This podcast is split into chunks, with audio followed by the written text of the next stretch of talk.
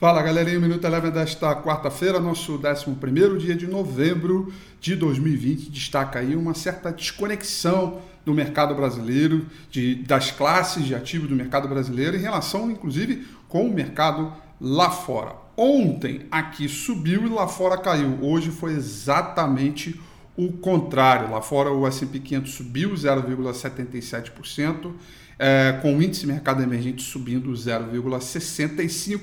Petróleo que começou o dia bem forte, bem animado, foi desacelerando e fechou em alta de 0,50%. Não tivemos nenhum noticiário relevante ou nada que pudesse servir como drive. Afinal de contas, hoje, quarta-feira, é feriado nos Estados Unidos, mesmo tendo bolsa.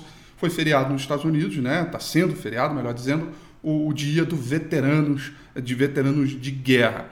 Por aqui, o índice Bovespa realizou lucro, né? Depois de vários dias explosivos de alta, fechou em leve queda de 0,25%, uh, com o dólar também caindo, desconectado com, por exemplo, com as curvas de juros que subiram bem hoje, né?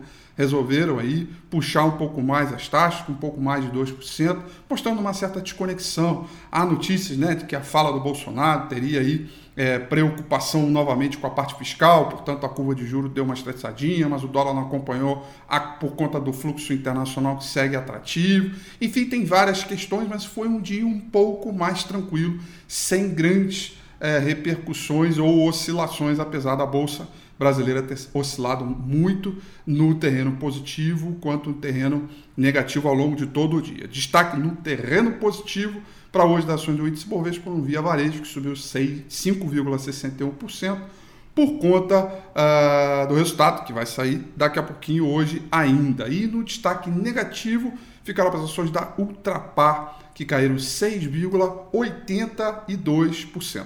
O Minuto Eleven fica por aqui. Quer ter acesso a mais conteúdos como esse? Inscreva-se em nosso site www.elevenfinancial.com e também siga a gente nas redes sociais. Eu sou Rafael Figueiredo e eu te espero no próximo Minuto Eleve.